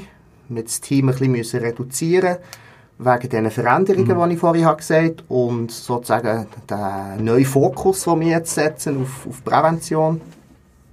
Aber es sind eben rund 17 äh, festangestellte Personen. Angefangen haben wir mit dem aus Projekt, ähm, Ende 2004 eben, und haben dann so 2009 müssen wir mal überlegen, ja du, das Projekt heisst eigentlich, es ist mal abgeschlossen. Wie fahren wir jetzt weiter? Ähm, schließen wir es ab und sagen, machen einen Bericht und sagen, tolles Pilotprojekt, haben wir viele Erfahrungen gesammelt. Äh, oder tun wir es übergeben, den lokalen Leuten. oder tun wir es von der Schweiz aus als sogenanntes Programm weiterführen. Also einfach jährlich das Geld organisieren, weiterhin betreuen. Ähm, und wir haben uns dann auch für das Letzte entschieden. Die Übergabe ist aus gewissen rechtlichen Gründen wäre ein bisschen schwierig gewesen und ein bisschen unsicher. Darum haben wir uns dann entschieden, wir führen das aus Programm weiter. Äh, wichtig zu erwähnen ist noch, dass Ende 2004 ist ein Team von fünf Schweizer runter, das auch unentgeltlich ein Jahr unten geschaffen hat. Einfach Kostlogie deckt.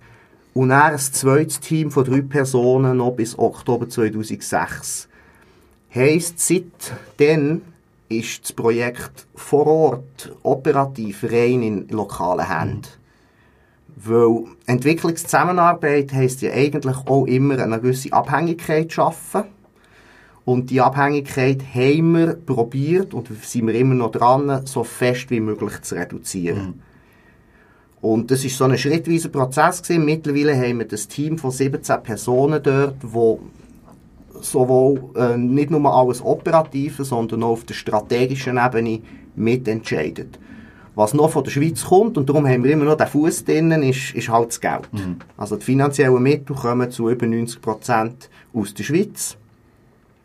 Aber äh, wenn es um Strategie geht, was machen geht, äh, dann reden wir auf Augenhöhe zusammen. Ähm, weil unser Ansatz ist immer gesehen, dass ähm, die Äthiopier werden immer besser wissen, was die Äthiopier brauchen, als die Schweizer Wir das werden reden, ja. Genau. Also wir können noch so lange dort rumreisen und so, aber wir werden nie richtig Äthiopier sein natürlich. Und darum ist es unser Ziel immer gesehen, dass sie möglichst können entscheiden was das Land braucht oder was die Leute brauchen. Was ich aber gesehen habe auf der Webseite, es ist die Frage, ob das immer noch aktuell ist, die Praktikum, die ihr dort macht. Laufen die immer noch oder ist das mehr noch etwas von früher? Ja, die haben wir jetzt zwei Jahre müssen aussetzen und ähm, weil es auch eine Veränderung hat gegeben dort im, im Umfeld, im rechtlichen Umfeld, braucht man ein Visum oder ein Businessvisum oder eben eine Arbeitsbewilligung und die Frage, die, sie, die haben wir jetzt gleich geklärt. Also ähm, wenn wir wieder können, dann werden wir die Praktika wieder aufnehmen. Die sind aus zwei Gründen sehr interessant gewesen. Einerseits für die Leute, die sie gemacht haben. Also wir konnten drei Monate runter können gehen und mitarbeiten bei unserem Programm. Wir haben dann natürlich auch keinen Lohn gezahlt. Äh, den Flug haben wir auch selber müssen übernehmen. Aber äh, es, ist, es besteht ein grosses Interesse bei jungen Leuten, ähm, Entwicklungszusammenarbeit können zu leisten. Und es gibt wenig, relativ wenige Orte, wo man das kann. Und dort, wo man es kann, muss man sogar noch zahlen, dass man darf gehen. Und darum hat es immer, äh, also wir haben nie Probleme gehabt, Leute zu finden. Also es sich immer irgendwie auf jedem Praktikumsplatz, also wir haben zwei Boten gleichzeitig, zweimal pro Jahr, da haben sich immer irgendwie 10, 15 Leute gemeldet. Und der, der super Effekt ist auch immer gesehen für die Mitarbeiter in der Schweiz, wenn die Leute nach drei Monaten sind heimgekommen, emotional berührt, dann haben wir gefragt, ja, könntest du dir vorstellen, die auch ein bisschen in der Schweiz noch unterstützend einzusetzen? Ja, sofort. Und ob das jetzt dann vielleicht dass es ein halbes Jahr dauert oder zwei Jahre oder sogar über zehn Jahre bei gewissen Leuten. Und ähm, schon nur aus dem heraus wird man die sicher auch wieder anbieten, weil wir dort, dort also immer wieder Nachwuchs sozusagen in den Verein reinbekommen. Ja, und vor allem ist ja auch ein super Austausch halt von halt Schweiz und Äthiopien. Ich meine, Ja. klar kann man ja mit Internet und so miteinander kommunizieren und Art und Weise, aber wenn man halt doch irgendwie vor Ort kann Sachen erleben, vor allem eben, wie wir halt so, so Länder kaum kennen, und man sich ein bisschen vorstellen muss, ist halt schon etwas ganz anderes, denke ich. Ja, voll. Ähm, unser Name heißt Sport The Bridge. Und die Brücke, ähm, eine Brücke hat, es ist nicht eine Einbahnstraße auf der Brücke. Es geht nicht nur von Nord nach Süd, sei es Know-how oder Geld oder Wissen, wie man eben Sachen macht, sondern ähm, die Brücke hat zwei Strassen. Das heisst, wir wollen, also wir unterstützen das gegenseitige Lehren. Lehren und Lernen. Also, das heisst, wir wollen auch von den Äthiopiern lernen. Und damals, so in der Gründungszeit, haben wir auch gesehen, ähm, in der Schweiz kommen viele Leute aus dem Ausland rein. Wir haben, das ist ein riesiges Thema, wie organisieren wir das Zusammenleben. Alles verschiedene kulturelle Hintergründe und so. Und das erzeugt Reibung und wie kann man damit umgehen. Und in Äthiopien hat es äh, schon nur 80 oder mehr verschiedene Sprachen. So. Also sie haben, und die haben dort relativ zufrieden. In letzter Zeit hat, so, so, äh, hat man das alles in den Medien gehört, hat so vielleicht so ein bisschen Spannungen gegeben und so. Aber auf, auf darum haben wir uns dann gesagt, ja, welche Projekte machen wir in der Schweiz? Weil wir machen nicht mehr Entwicklungszusammenarbeit dort im Ausland, weil die haben Entwicklung nötig, sondern wir Schweizer wir sind ja nicht am Endpunkt vor Entwicklung. Wir dürfen uns auch weiter entwickeln und wir dürfen auch neu, Neues lernen und Inputs aufnehmen. Darum haben wir dann gesagt, wir machen Projekte in der Schweiz, vor allem dort im Thema interkulturelles Zusammenleben. Auch wieder mit dem Sport im Fokus. Ähm, interkulturelles Zusammenleben ist vielleicht ein bisschen gross gesagt, sondern sagen wir mal Begegnungen. Begegnungen schaffen, Orte im sportlichen Rahmen, wo man sich kann begegnen kann. Und der Sport ist ja wie eine, eine eigene Sprache, oder? Wir müssen uns nicht einmal von Sprache her eigentlich verstehen, aber wir können, wir können zusammen shooten und wir können zusammen kommunizieren über einen Sport der dort eine super Plattform bietet. Und darum machen wir eben Projekte in der Schweiz. Äh, das sind Fußballturniere, das sind äh, Tage mit Schulen, das heisst Ethnopoli, haben wir in der Schweiz eingeführt, also haben wir in der Schweiz ein bisschen äh, pushen auch. Ähm, Zusammenarbeit mit, äh, zum Thema Inklusion mit der äh, Organisation Blindspot von Bern. Dort geht es darum, um das Zusammenleben zwischen Menschen mit und ohne Behinderung. Da haben wir ein jährliches grosses Ferienlager in Bern, das heisst Kultur, wo über eine Woche lang äh, Kinder mit und ohne Behinderung zusammen äh, coole, ein cooles Sommerlager haben. Und zum Beispiel eben in Bern auf der Almend mit dem, äh, mit dem Swiss African Forum, äh, einer Organisation von, von Afrikanern, äh, das Fußballturnier. Du stehst demnächst da, oder? Ganz genau. Du, erzähl. du bist super. Weißt, wir müssen gar keine Fragen erzählen. Du erzählst und erzählst. Ach, wunderbar. Also ich habe mir aufgeschrieben, es gibt am 7. Juli auf der Almenz Bern äh, das Fußballfestival. Was gibt es dort, also was kann man sich vorstellen außer dass dort irgendwer Fußball spielt? Oder wer spielt dort Fußball? Und Ja, ähm, verschiedenste Teams. Und zwar, ähm, das Swiss African Forum hat, hat ein grosses Netzwerk von, den, von Afrikanern, die in der Schweiz leben. Die gruppieren sich meistens dann in Form von Ländern. Also das heisst jetzt Team Gambia und das Team Senegal und so. Und wir spielen, es ist ein Grümpo-Turnier. Und was äh, speziell ist, jetzt weiß ich es gar nicht. Ich glaube, wir spielen... einfach behaupten, einfach behaupten. Wir haben jahrelang sie, haben wir 11 gegen 11 gespielt auf dem grossen Feld mit Schiedsrichter. Mhm. Es hatte keine Linienrichter gehabt. Das ist so fanatisch. Ähm, ja, verschiedene, Te verschiedene Teams spielen dort. Es wäre toll, wenn wir äh, ein paar Schweizer Teams haben. Es ist ein Grümperturnier ähm, mit ähm, Teams die aus allen Herrenländern, die wir hier auch in der Schweiz haben, äh, teilnehmen und mitmachen. Und es gibt ein farbiges Fußballfest mit äh, die verschiedenen Teams bringen dann natürlich noch das Essen mit und Musik mit und äh, das gibt eine sehr äh, farbige Sache auf der Almenz Bern. Gut, falls man hin will, gehen, am 7. Juli Almeld Bern, ab wann fängt das an oder wo findet man noch mehr Infos dazu?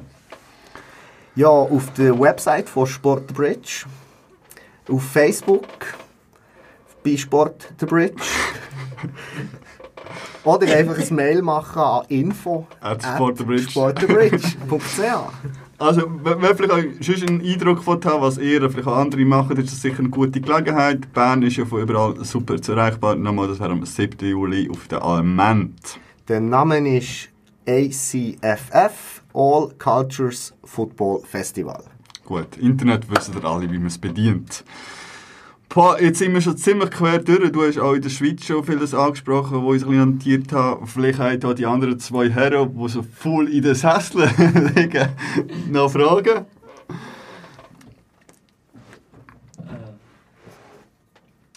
Das ist eine sehr lange Kunstgedenkpause. Ja, äh, es war vor allem eine Mikrofon-Anschaltpause, weil ich jetzt so wirklich am voll rumchillen war. Äh, vielleicht so grundsätzlich persönlich so, bist du zufrieden mit eurer Arbeit? Also, ich finde, du tönst mega zufrieden, aber gibt es vielleicht auch Potenzial, was man noch besser machen könnte? Das ist ja dann auch immer spannend zum Fragen, finde ich. Ja, auf jeden Fall gibt es ähm, Potenzial. Es ist schon ein bisschen schwierig, alles zu sehen, wo genau, was sicher ein grosser Punkt ist, ist äh, Unterstützung. Also wir können sicher hier in der Schweiz noch viel mehr machen, weil Sportbridge ist ein Pionier in Sachen Sport und Entwicklung. 2005, mögt ihr vielleicht erinnern, ist das UNO-Jahr vom Sport gesehen und der Adolf Wir wissen es alle noch, oder? der Ad, aber der Adolf Foggi, da erinnert man sich noch, der ist dann äh, für die UNO so ein Spezialgesandter Okay. gewesen.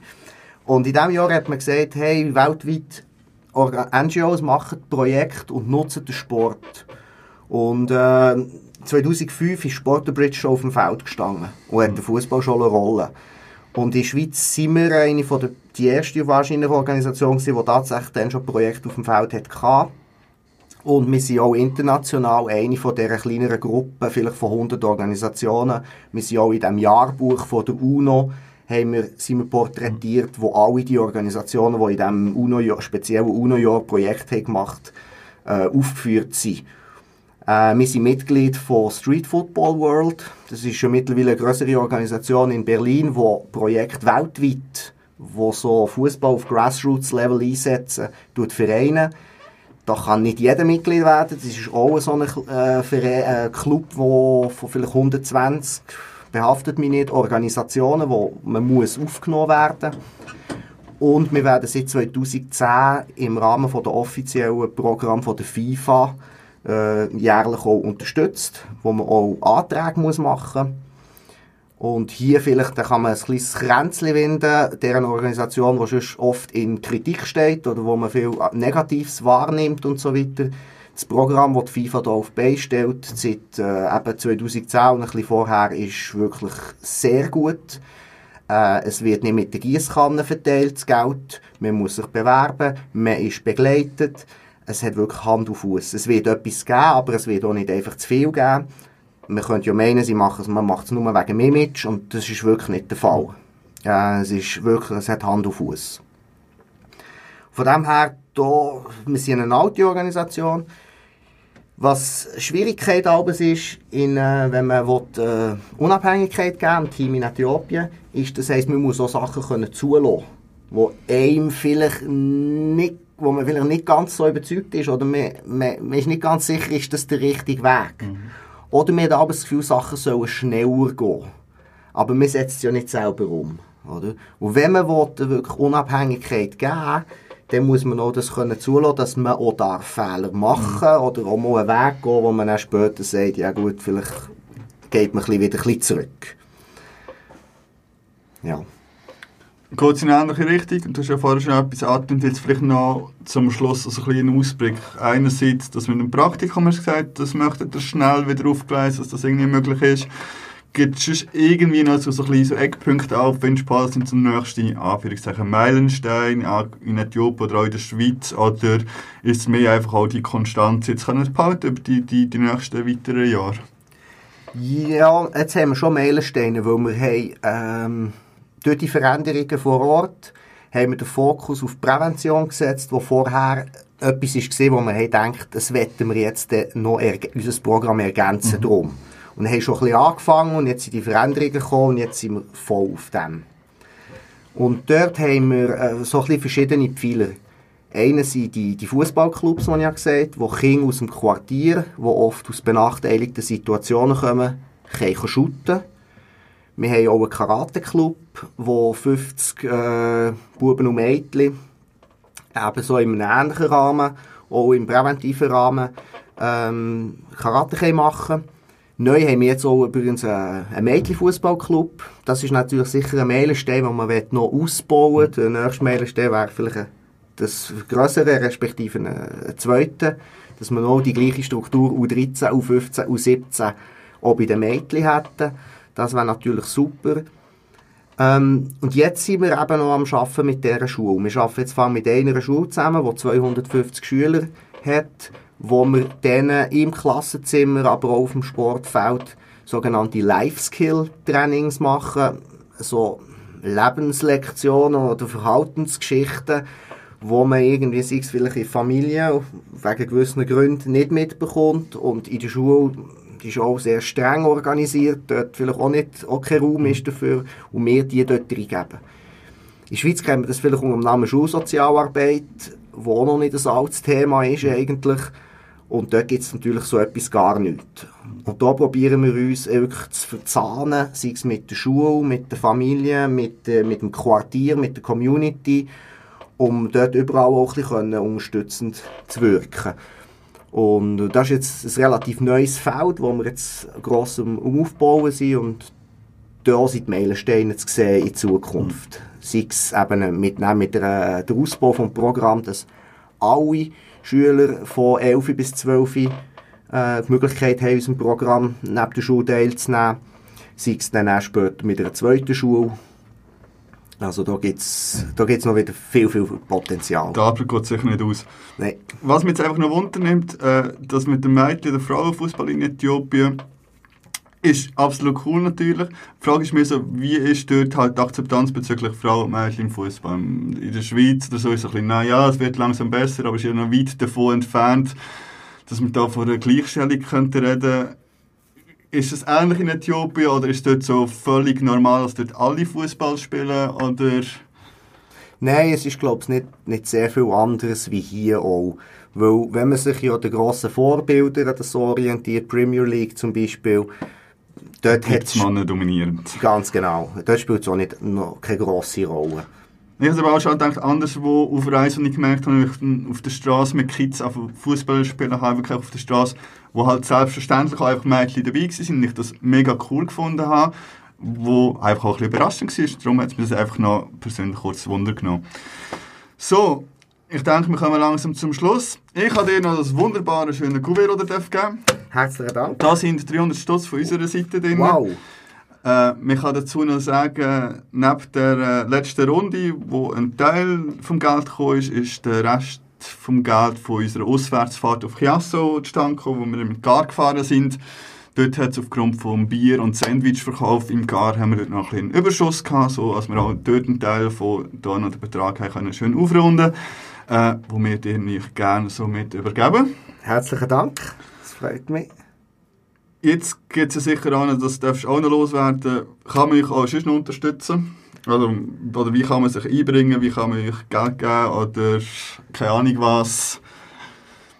Ja, man kann eigentlich auf zwei Arten sehen. Da wäre persönliche Mitarbeit. Ähm, und da ist eigentlich vieles möglich. Das, da richten wir uns immer auch nach den Wünschen und nach den Möglichkeiten, äh, zeitlich oder äh, Kenntnis der Leute. Äh, natürlich ist Mitarbeit im Fundraising immer ein Thema.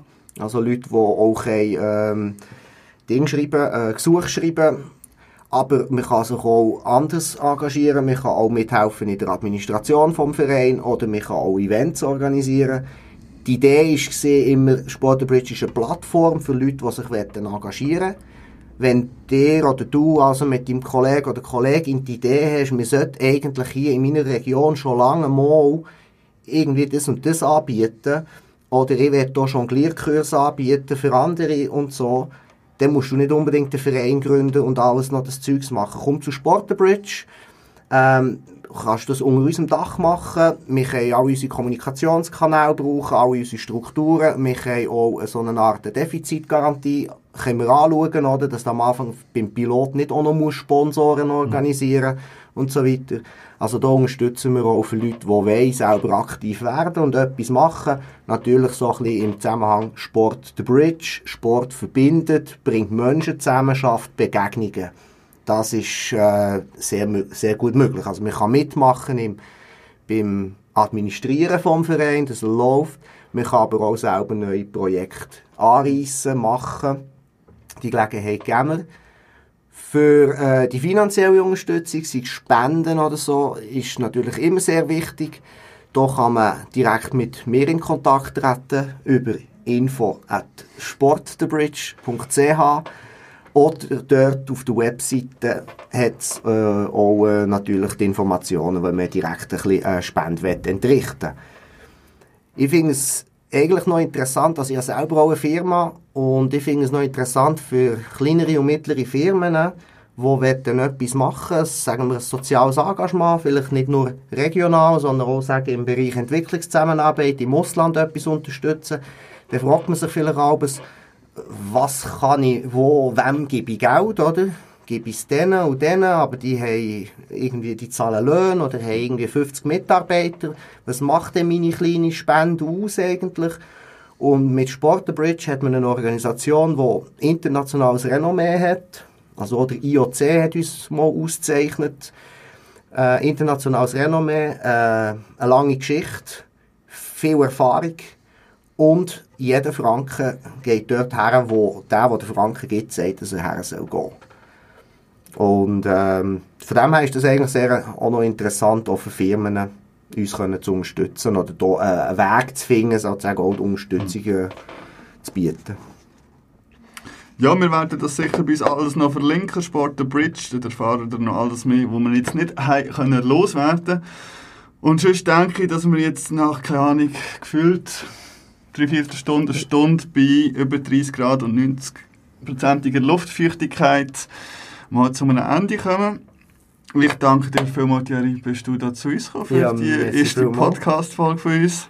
Ich hoffe, es hat dir auch ein bisschen Spass gemacht. Er war super. Gewesen. Merci vielmals. Sehr gern. Oliver, dir und ich selbstverständlich für die grandiose äh, Technikarbeit. Ja, das Pfeifen ist nicht von mir, das ist einfach cool.